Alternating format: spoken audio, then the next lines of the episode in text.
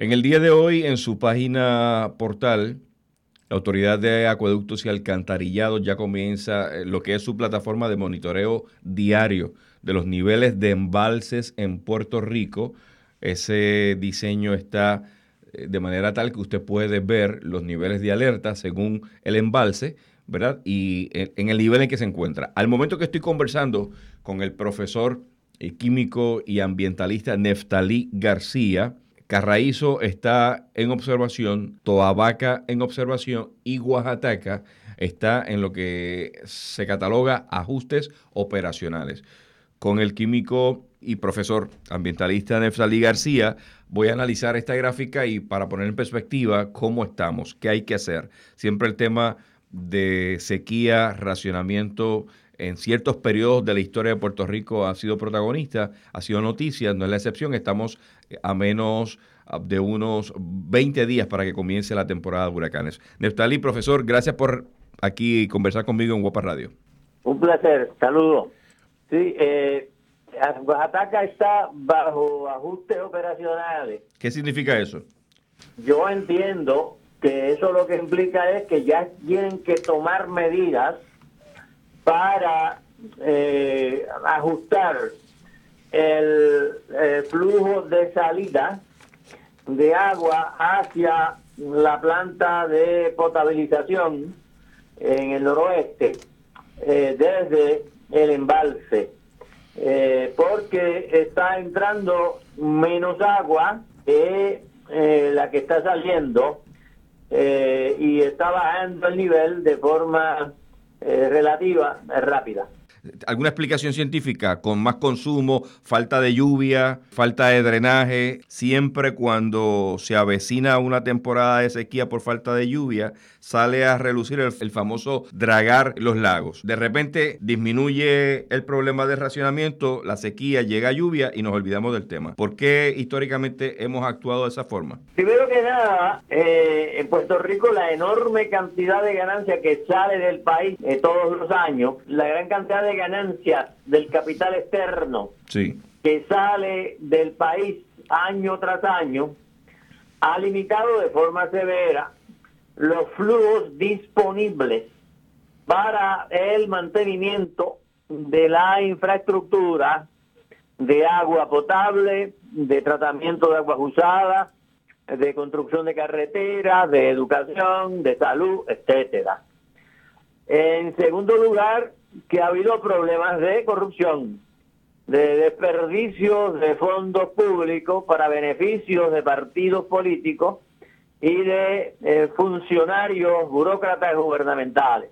Sí, claro, eh, en la medida en que se ha profundizado la crisis económica y se ha incrementado la salida de ganancias, ha aumentado la corrupción, eh, entonces no se da atención, por ejemplo, a las cuencas que sería una función del Departamento de Recursos Naturales y Ambientales. Lo que sucede es que en Puerto Rico hubo un proceso de deforestación masivo para la construcción de viviendas horizontales, individuales, eh, por décadas.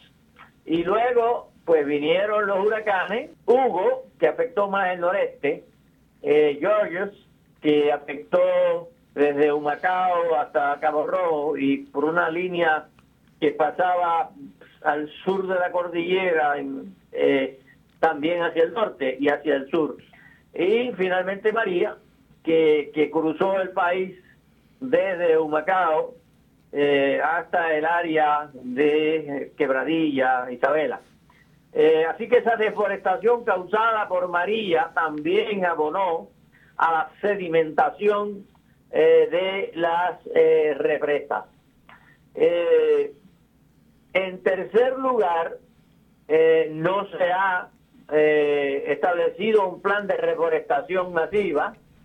En cuarto lugar, no ha habido dragado de eh, la represa.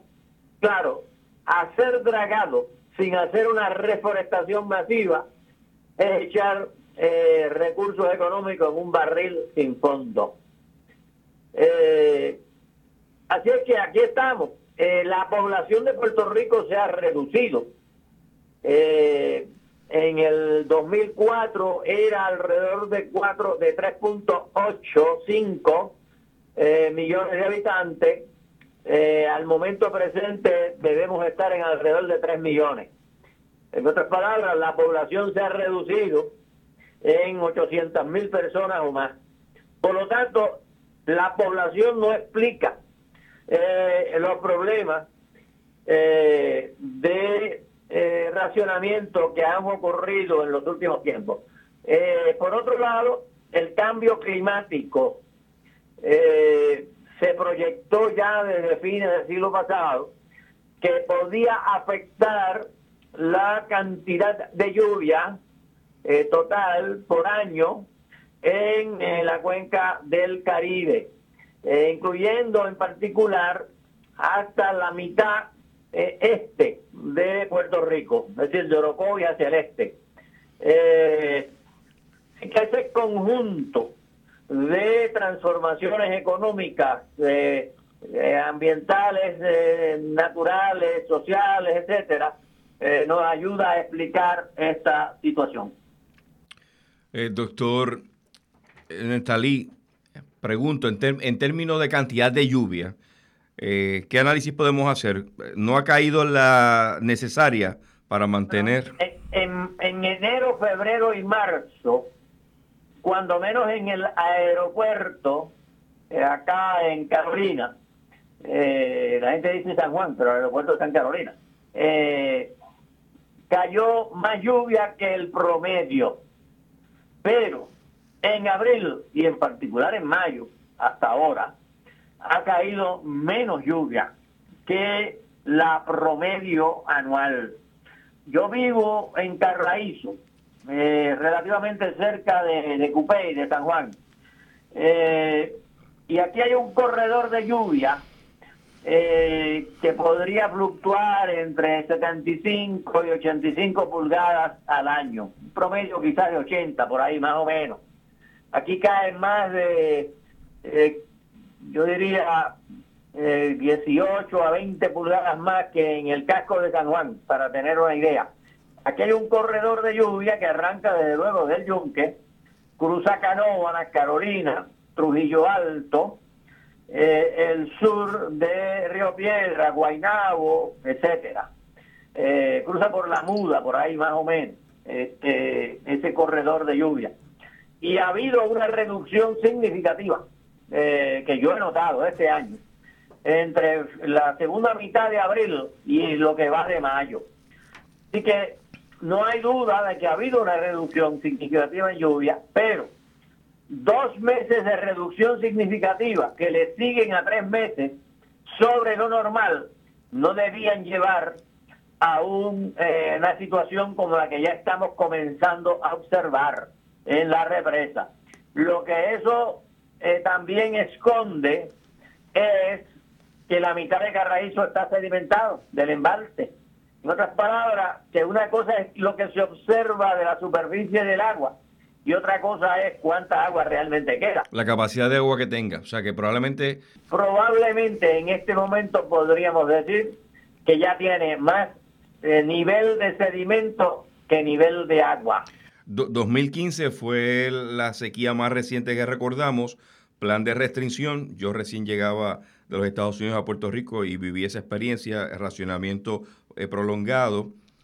Pasa, no, pasa, nos recuperamos y el tiempo nos hace olvidar que había que resolver. ¿Cómo pudiéramos lograr tener sustentabilidad en los embalses para evitar eh, tener que experimentar sequías como esta? ¿O ya esto es parte de lo que usted mencionó hace un instante? Cambios climáticos, eh, procesos de ajustes naturales, eh, son, son sequías naturales que pueden darse o aquí hay una mano eh, responsable, ineficiente, que no ha hecho su trabajo para que los embalses estén en las condiciones que deben? Es fundamentalmente un problema social. De hecho, cuando se construyó el acueducto de Arecibo a Llamón San Juan, nosotros planteábamos que lo que había que hacer era mover población para las áreas que tenían más agua y no mover el agua de dos bocas en Utuado, Utuado Arecibo, hacia la zona metropolitana. Eh, porque estábamos desvistiendo en buena medida un santo para vestir a otro. Eh, Así que esto tiene unos componentes eh, climáticos, pero tiene unos componentes sociales, claro. Además, el cambio climático es fundamentalmente el resultado de cambios sociales eh, en eh, los países capitalistas, incremento en la producción, reducción en la eficiencia, en el uso del agua, de la energía eléctrica, etcétera. Eh, mira, para este momento ya no hay posibilidad de dragado que pueda hacerse. hay que plantearse utilizar el agua con sumo cuidado montar una campaña agresiva, la Autoridad de Acuerdo Alcantarillado, del Departamento de Salud eh, y otras agencias, el Departamento de Recursos Naturales, eh, una campaña agresiva para ahorrar el agua, eh, reducir el consumo per cápita de agua.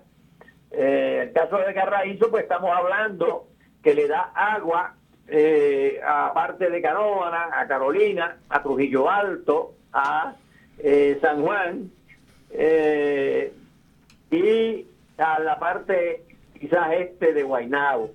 Los filtros le da agua a Guainabo y a una parte de Bayamón y, una parte de San Juan. y entonces toda, toda alta, el barrio Piña, le da agua a toda alta, toda baja, Cataño, parte Dorado, etcétera. Así que hay que eh, reducir el consumo de agua en la zona metropolitana, en el noroeste por el problema de Oaxaca y en el sur por el problema de Toabaca. Eh, la zona sur está siendo ya afectada eh, por una reducción en lluvia aún más significativa que la cuenca del río Grande de Loíza, que es la que alimenta el embalse Carraízo. Bueno, se combina ahora el verano, se combina la posibilidad de extensión toque de queda por el tema del, del COVID. En términos de las temperaturas para verano, ¿tiene alguna proyección? ¿Un verano caluroso el que se aproxima? Bueno, aquí como que no ha habido primavera, por lo menos donde yo vivo. Mm. Eh, las temperaturas estuvieron agradables, claro, durante lo que se llama el invierno. Eh, y eh, especialmente por las madrugadas, pues estaba bien fresco pero eh, ha habido un incremento en la temperatura en las últimas semanas, ha habido presencia del polvo del Sahara y ha habido un incremento en el flujo del viento del sureste, lo cual tiende a aumentar la temperatura hacia el norte de la cordillera central y hacia el norte eh, del yunque.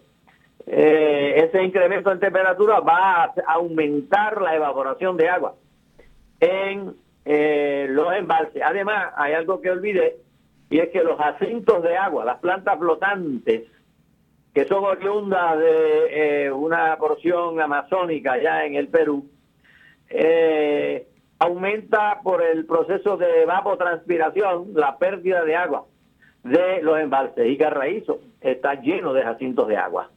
Eso sí podría quizás hacerse de forma bien rápida y es establecer una remoción mecánica de jacintos de agua, pero sabiendo que la solución a mediano o largo plazo no es eh, la remoción mecánica de los jacintos de agua, sino la remoción de los nutrientes de las plantas de tratamiento de agua usada eh, y de algunos eh, procesos agrícolas, de eh, crianzas de ganado, de pollos, de, otros animales, que entonces sirven como abono para el crecimiento de estas plantas flotantes. Gracias, doctor Nestalí García, por reaccionar aquí en Guapa Radio. Un placer, saludos. Desde la redacción para Guapa Radio, Rafael Ángel Pérez Colón.